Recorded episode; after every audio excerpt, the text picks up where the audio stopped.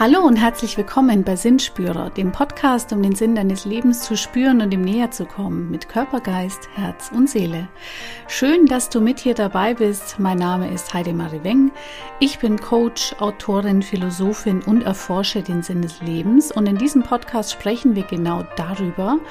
Und ich bedanke mich wie immer ganz, ganz herzlich bei euch für die schönen Feedbacks zur letzten Folge und auch zu anderen Folgen denn die sind ja zeitlos und oft hört ihr ja genau die Folge an, die im Moment zu euch und eurer Lebenssituation passt. Über was spreche ich heute? Ich spreche heute über den Sinn des Augenblicks und darüber, dass wir nichts festhalten können und das im Prinzip auch gut so ist, auch wenn uns das oft nicht passt. Und ich gebe euch sieben Tipps für schwierige Augenblicke und Situationen und wünsche dir einfach, dass du für dich zu mehr Klarheit finden kannst, wenn du diese Folge hörst und vielleicht auch gerade in einer schwierigen Situation bist, wo das Loslassen schwerfällt.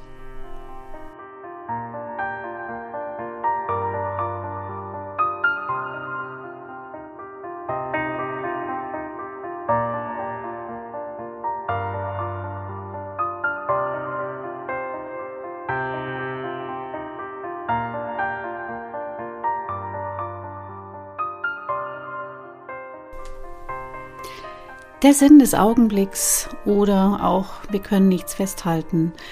Wie immer schaue ich bei meinen Folgen darauf, was gerade in meinem Leben passiert, was mich berührt, aber auch was in meinem Umfeld sich tut. Und ähm, die Folge widme ich speziellen Menschen in meinem Umfeld, tolle Menschen, die gerade ja eine Loslassaufgabe zu bewältigen haben.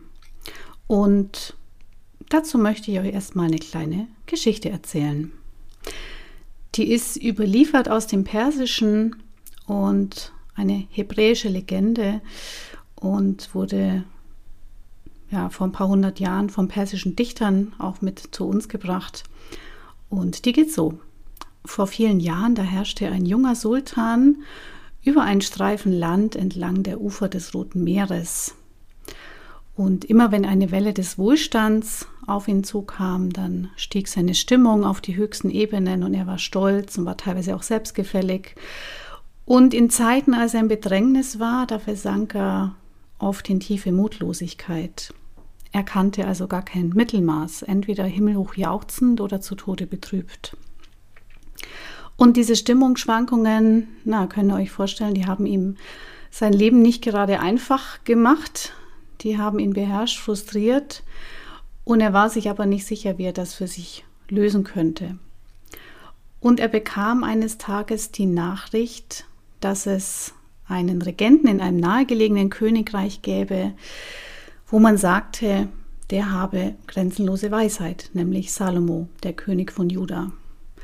Und diese Berichte von dieser grenzenlosen Weisheit, die führten den Sultan eben zu Salomo und er unternahm eine Reise in spannender Erwartung und bekam auch eine Audienz. Und hat Salomo dann von seinem Leben erzählt und seinen Stimmungsschwankungen und dass er eben nicht weiß, wie er das so in Einklang bringen soll. Und Salomo hörte wohl zu und sagte ihm, er solle in einem Monat wiederkommen.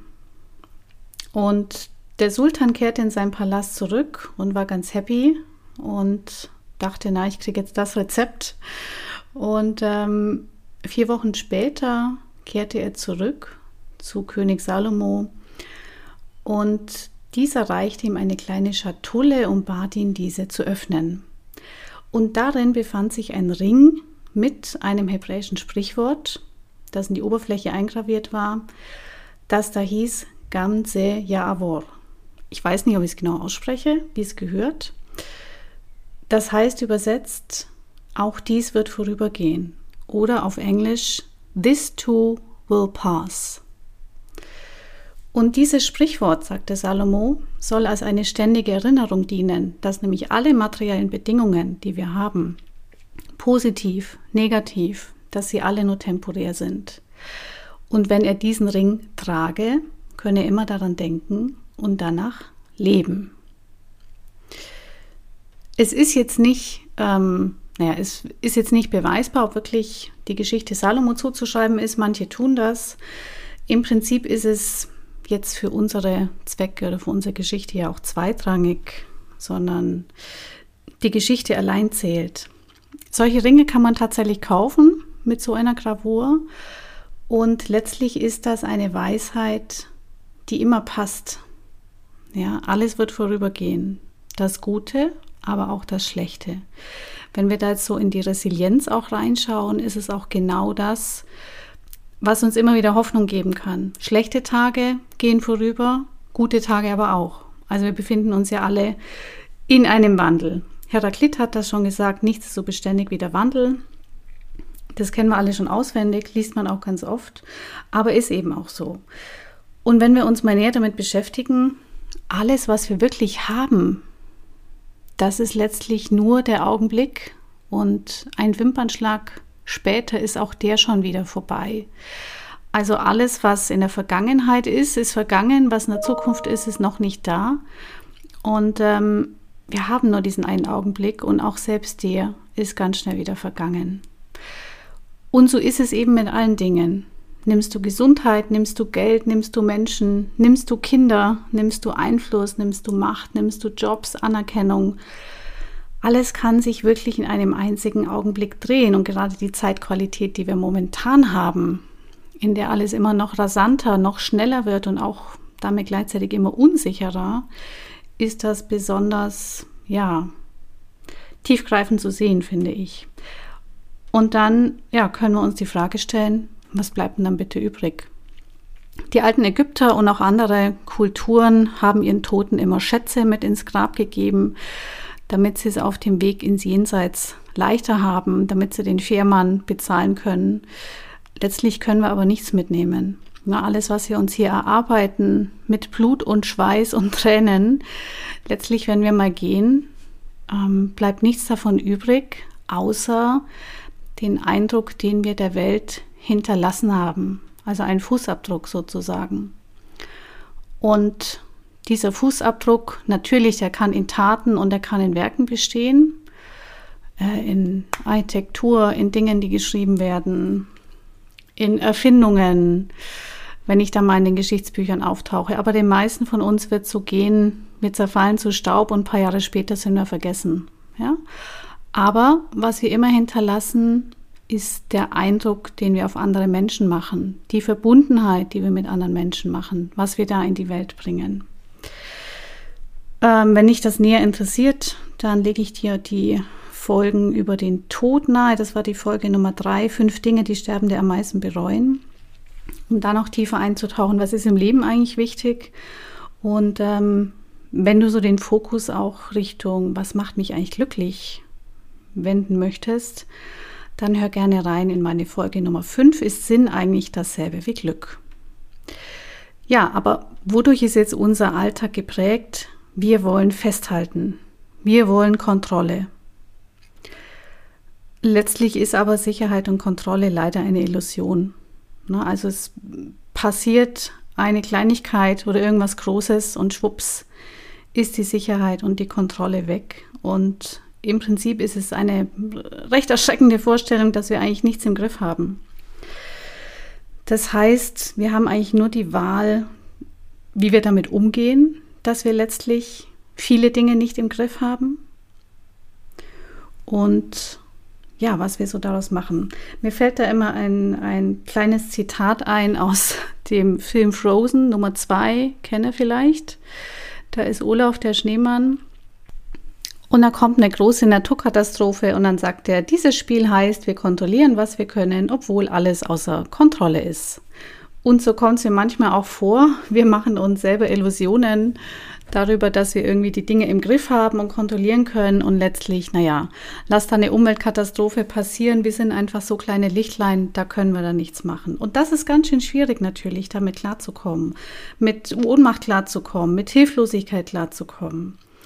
Und ähm, was ich da aber wichtig finde, ist, dass wir trotz allem alle verbunden sind. Ja, also auch über Ereignisse hinaus sind wir verbunden. Und die Beziehung untereinander, die Hilfestellung, die wir uns geben, das Netzwerk, das zählt wirklich, weil das trägt uns auch durch schwierige Situationen. Und natürlich kommen auch Gefühle. Da kommen Schmerz, Trauer, Wut, da kann eine Nostalgie kommen. Ja, ich male mir die Vergangenheit rosarot. Mensch, es war ja alles so toll. Ähm, damit ich einfach in der Gegenwart besser damit umgehen kann. Wenn man sich jetzt ähm, so Change-Modelle anschaut, dann gibt es da das Modell der sieben Phasen der Veränderung, also wie Changes oder Veränderungen vor sich gehen, welche Phasen man da so durchläuft. Das kannst du auch ummünzen für Trauerphasen. Und im ersten Moment, wenn etwas Schlimmes passiert, ist erstmal der Schock. Schock insofern, weil das, was ich mir erwartet habe, nicht so passiert, weil irgendetwas meine Pläne durchkreuzt, weil es ganz anders läuft, als ich es mir vorgestellt habe. Also quasi mein Rahmen von Sicherheit platzt oder wird zerstört. Und nach dem Schock folgt die Phase der Verneinung. Das heißt, da bin ich im Widerstand, da verleugne ich ähm, die ganze Sache, da verleugne ich vielleicht sogar, dass ich überhaupt betroffen bin. Ja, also die Verneinung, das kann ja nicht sein, mir kann das nicht passieren. Und das dauert eine Zeit, bis wir dann zur Einsicht kommen, die erstmal nur rational ist, die rationale Einsicht. Die Veränderung betrifft mich, die ist nicht abzuwenden, ich kann im Moment nichts tun, ich muss damit klarkommen. Und wenn ich diese Einsicht habe, dann kann ich in die nächste Phase eintreten, nämlich die der Akzeptanz. Und die Akzeptanz, da folgt die Emotion danach. Also da bin ich im Tal der Tränen, da habe ich Schmerz, Wut, Trauer, was auch immer. Und es ist auch ganz wichtig, diese Akzeptanz dann den Raum zu geben, weil nur so kann Heilung entstehen. Und wenn du dir vorstellst, das ist der Tiefpunkt, dann kann es von dort aus nur nach oben gehen. Was ich auch mal sage, am Tiefpunkt, da kann ich ja, wenn ich mir das vorstelle, wie einen Garten oder wie ein Brunnen, zu dem ich hinuntersteige, und unten ist ein schöner Garten, da kann ich schöne Blumen pflanzen und wenn ich das nächste Mal wieder am Tiefpunkt bin, weiß ich, ach, hier war ich schon mal, ich komme hier wieder raus. Also die emotionale Akzeptanz. Und wenn ich die durch habe, zumindest zu einem großen Teil, dann stellt sich automatisch auch wieder Offenheit für Neues ein. Ja, dann habe ich wieder Mut, neue Dinge anzugehen. Da kommt mein Selbstbewusstsein wieder. Da nehme ich auch positive Feedbacks vom Außen wahr, die vielleicht sagen, Mensch, du könntest doch dies oder jenes machen. In den anderen Phasen wird mir das nicht gelingen, da bin ich zu sehr im Tunnel. Also die Offenheit für Neues und auch den Mut, Neues auszuprobieren. Und wenn ich mich da eine Weile drin bewege, dann kann ich zu der Erkenntnis kommen, dass mir der Wandel gar nicht so schlimm vorkommt und ich mir denke, Mensch, ist eigentlich ganz cool, was hier so daraus jetzt entsteht. Ähm, erste Erfolge stellen sich ein. Ich spüre, dass es weitergeht und ich spüre einfach, dass ich wieder auf dem Weg nach oben bin. Und die letzte Phase im Change-Prozess, das ist dann die Integration. Das heißt, auch die Veränderung wird für mich wieder zur Normalität. Ich bin raus aus dem ja, ähm, Ausnahmezustand sozusagen. Und diese sieben Phasen, die dauern natürlich. Also die gehen nicht von heute auf morgen. Die müssen auch nicht unbedingt nacheinander laufen. Wir Menschen sind da unterschiedlich und es kann auch durchaus sein, dass wir so hin und her ähm, switchen zwischen diesen Phasen. Ja, mal wieder einen Schritt zurückgehen, dann wieder einen Schritt vor, dann wieder einen Schritt zurück und denken, Mensch, jetzt bin ich schon wieder hier unten, wollte ich doch gar nicht, dachte ich bin schon weiter. Aber das ist eben ganz wichtig und sollte in diesem Prozess auch Raum finden, dass wir eben nicht alle gleich sind und dass wir da alle anders ticken und es auch von Situation zu Situation anders werden kann. Aber umso besser ich mich selber eben auch kenne und umso öfter ich auch, so schlimm es und so schmerzhaft es auch ist, solche Prozesse durchmache, da kann ich eben das Vertrauen, das Selbstvertrauen in mich auch gewinnen, dass ich immer wieder rauskomme aus solchen Phasen.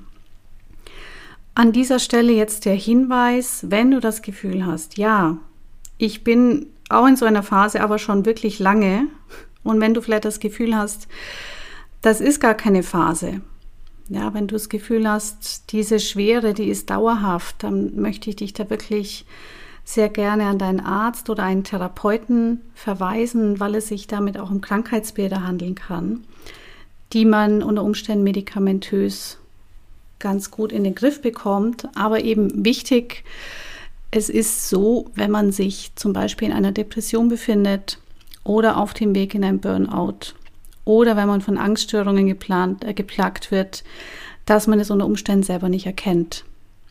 Und deswegen hör da mal in dich rein, sprich mit anderen Menschen, hol dir Unterstützung. Denn wenn du das Gefühl hast, nee, bei mir geht es einfach nicht nach oben, dann ist das vielleicht für dich der richtige Weg.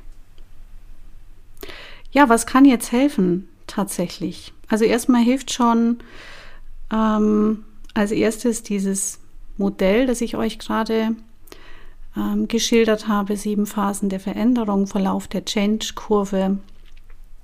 Das könnt ihr auch googeln. Ich kann euch das auch verlinken in den Show Notes. Und wirklich für mich ist dieser, dieser Akzeptanzpunkt, ne, das ist so der absolute Wendepunkt für mich, wo es wirklich ja das Schlimme transformiert werden kann, eben in etwas Positives. Und das ist der Punkt, wo die Heilung beginnt. Ja, also die Akzeptanz. Dann, was kannst du tun? Mein Tipp Nummer zwei, ich kann immer versuchen, das zu kontrollieren, was geht. Also selbst wenn bestimmte äußere Umstände für mich nicht kontrollierbar sind, dann such dir Dinge, die du kontrollieren kannst. Und das fängt schon bei ganz einfachen Sachen an. Ich kann meinen Tagesablauf kontrollieren. Ich kann kontrollieren, was ich esse, wie ich mich bewege, mit was ich meine Zeit verbringe, was mir gut tut. Na, da einfach schau auf dich, was dir auch gut tut und Bring da deine Kontrolle ein und auch Punkt Nummer drei, deine Selbstwirksamkeit.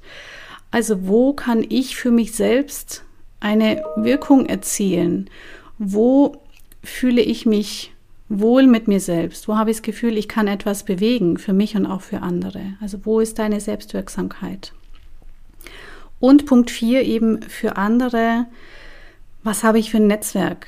Mit welchen Menschen ja, mit welchen Menschen kann ich meine Probleme teilen? Und das finde ich auch mal ganz schön, wirklich an schwierigen Situationen, auch wenn das jetzt ähm, in einem bestimmten Netzwerk der Fall ist. Und da sitzen alle im selben Boot. Und da entsteht so eine Gemeinschaft und so ein Zusammenhalt, was ja auch wieder eine sehr schöne Seite ist, auch wenn eine Situation vielleicht schlimm ist. Also such dir Menschen, mit denen du sprechen kannst, ähm, mit denen du vielleicht besser durch diese Phasen gehen kannst und die dir dabei helfen, die zu bewältigen. Mein fünfter Tipp ist, fokussiere dich auf die Lösung und nicht aufs Problem. Wenn man sehr sich in Problemen bewegt, dann spricht man auch vom Problem-Trance. Also die Gedanken drehen sich nur um die Probleme, das, was wir dann auch sagen, wie wir vielleicht jammern, wie wir uns immer mehr in die Opferrolle vielleicht auch reinsteigern dann bewegen wir uns nur im Problem und haben gar keine offene Sicht mehr für die Lösung. Ja, wie komme ich jetzt aber zur Lösung? Für mich ist es da immer ganz essentiell, wirklich Zeit mit mir allein zu verbringen und möglichst in der Natur. Na, nimm dir eine Auszeit, nimm dir einen Tag, zwei Tage länger, wie auch immer, und plane einfach nichts. Schalte dein Handy ab und sei mal nur mit dir selbst und sei verbunden mit der Erde und dann kommen Lösungen manchmal wie von Zauberhand. Na, dann kommt dir plötzlich ein Gedanke, dann spürst du Zuversicht, dann spürst du, Mensch, ich gehöre zu diesem großen Ganzen, auch wenn ich ein ganz kleines Licht bin. Aber ich bin auch ein Wesen dieser Erde und ich spüre die Verbundenheit und ich bin hier am richtigen Platz. Also, das ist so mein ultimativer Tipp in Richtung Lösungsorientierung. Und was natürlich auch wichtig ist, Tipp Nummer 6, schau, wenn du in einer schwierigen Situation bist, dass dein Körper alles hat, was er braucht. Trink genug, ernähr dich gesund, geh an die frische Luft, mach moderat Sport oder mach etwas heftiger Sport, wenn du dich dadurch ähm, abreagieren kannst, wenn du dadurch Stresshormone abbaust. Schau einfach auch da, dass du dich möglichst wohl in deinem Körper fühlst, weil mit diesem Körperbewusstsein kannst du die schwierige Phasen viel besser durchgehen. Ja, und als letzten Tipp, als siebten Tipp habe ich wirklich, auch wenn es unangenehm ist, lass deine Gefühle zu und geh durch sie durch. Und da können ganz schlimme Dinge kommen und vielleicht auch ganz schlimme Schatten kommen. Und dich erinnert an Situationen von früher. Aber erinnere dich an die Geschichte von vorhin. Auch das wird vorübergehen. Auch diese Gefühle gehen vorüber. Gefühle bleiben nicht für immer. Die sind eine Zeit lang da und ziehen dann wieder weiter. Ne? Stell sie dir so vor wie, wie Reisende, die durch dein Städtchen kommen und die wechseln sich eben ab. Manche bleiben ein bisschen länger und manche sind schneller wieder weg und auch die unangenehmen gehen vorüber. Natürlich auch die angenehmen. Ja, das wollen wir immer nicht so gerne wahrhaben. Auch mit diesem, auch das wird vorübergehen. Es gilt natürlich für die schönen Dinge auch, weil wir können nichts festhalten. Also nicht nur die schlechten Dinge können wir nicht festhalten, sondern auch die guten nicht. Deswegen ist es auch so wichtig, zu versuchen, im Augenblick zu leben. Ja, und was kann ich denn jetzt lernen aus Situationen, die schwierig sind oder wo ich das Gefühl habe, boah, wenn ich das jetzt loslassen muss, das ist echt heftig. Ich kann mich immer fragen, was lerne ich daraus? Ja, was kann ich jetzt für mich daraus lernen? Ich empfehle da auch immer wieder gerne, solche Dinge aufzuschreiben, also zum Reflektieren, entweder auch mit einer anderen Person zu sprechen oder die Dinge aufzuschreiben und einfach mal zu schreiben. Schreib die Frage hin und lass einfach deine Hand mit dem Stift laufen und guck mal, was da so rauskommt, ohne es zu steuern. Manchmal sind so Situationen ja auch wirklich so ein Wake-up-Call, ja, dass irgendwas anderes für dich gedacht ist und jetzt vielleicht viel besser wäre, weil das Universum will dir auch keinen Schaden zufügen generell. Ähm, vielleicht ist es so ein Weckruf, dass du einen anderen Weg einschlagen darfst. Also was lerne ich daraus und was macht es mit mir? Welche Gefühle löst es aus? Was, was kommt da so hoch? Woher kenne ich das vielleicht? Und eine Methode, die ich persönlich auch sehr schön finde, ist mit meinem Zukunfts-Ich auf die Reise zu gehen. Ja, also ich gehe mit der Heidi, die jetzt da ist, reise ich fünf Jahre in die Zukunft zu der Heidi, die es in fünf Jahren dann gibt und drehe mich dann um und gucke mal zurück auf die letzten fünf Jahre bis heute. Und dann relativiert sich da vieles. Na, wo du das Gefühl hast, boah, das ist jetzt eine richtig schlimme Phase, Vielleicht in der Zeitspanne von fünf Jahren ist die sehr schnell vorbei gewesen und du bist zügig durch einen Entwicklungsprozess durchgegangen. Du kannst es auch mit zehn Jahren machen. Also man kann es mit fünf Jahren machen, mit zehn Jahren, mit 15 zum Beispiel und dann schauen, naja, wie wichtig ist denn das jetzt? Oder wo hat es mich hingeführt? Welches Potenzial ist denn da? In welche Richtung es für mich gehen kann? Das kann wirklich Situationen einfach ganz gut relativieren. Und insofern auch Fragen, eine Frage, die ich mir immer wieder stelle, ist, was sammle ich denn im Leben? Was, was möchte ich? Und ich möchte wirklich schöne Augenblicke sammeln, ja. Ähm, Augenblicke voller Verbundenheit, Motivation, Freude, Lachen, dass ich mich wohlfühle, dass ich mit den Menschen zusammen bin, mit denen ich einfach Spaß habe, wo die Arbeit Spaß macht, wo der Sport Spaß macht, wo wir tolle Musik erleben können. Solche Dinge möchte ich sammeln und bin mir aber schon klar darüber, dass natürlich auch nicht so schöne Augenblicke dazugehören. Aber viele von uns sprechen immer davon, ich möchte Fülle haben. Naja, Fülle sind eben nicht nur ganz tolle Dinge, stellen wir uns vielleicht so vor, aber Fülle ist alles. Na, und da ist auch mein Mist dabei. Ja, und dann kann ich das aber wiederum nutzen und kann danach aussortieren, was möchte ich, was macht es mit mir und wo möchte ich meinen Weg denn weitergehen. Insofern macht Loslassen glücklich. Ja, wie meine liebe Freundin Gabi, Gabi auch immer so schön sagt. Schau, dass du mit den Menschen umgeben bist, die dich durchtragen können, auch durch schwere Momente, durch schwere Phasen. Und wiederum, wenn du im Umfeld bist von Personen, die gerade Schwieriges durchmachen, dann gib das auch zurück. Ja, gib die Verbundenheit zurück, die Nähe, die Wärme und die Zuversicht, dass es so Phasen im Leben eben gibt. Und sei du auch ein Vorbild und inspiriere andere. Wir hinterlassen nämlich immer eine Wirkung, na, ob, ob wir uns darüber klar sind oder nicht. Zum Schluss möchte ich dir noch ein Buch empfehlen, das ich sehr gerne mag. Das ist von Eckhart Tolle und heißt Jetzt die Kraft der Gegenwart. Ich verlinke dir das auch, dass du es dir mal anschauen kannst. Es ist wirklich, ja, total schön geschrieben und ist jetzt keine Kost, die man schnell in einem Tag unbedingt durchgelesen hat, sondern es ist schon aus meiner Sicht eher ein Arbeitsbuch, in das ich auch immer wieder reinlese und auch in schwierigen Phasen immer wieder reinlese und aber genau immer die richtige Seite aufschlage, die im Moment passt. Also wenn du Eckhart Tolle schon kennst, kennst du das Buch vielleicht auch. Wenn nicht, schau es dir mal an. Er hat ganz tolle Sachen auch geschrieben. Ja, und damit möchte ich dich so aus dieser Folge entlassen. Der Sinn des Augenblicks, wir können nichts festhalten. Wir müssen es aber auch nicht. Und auch das wird vorübergehen.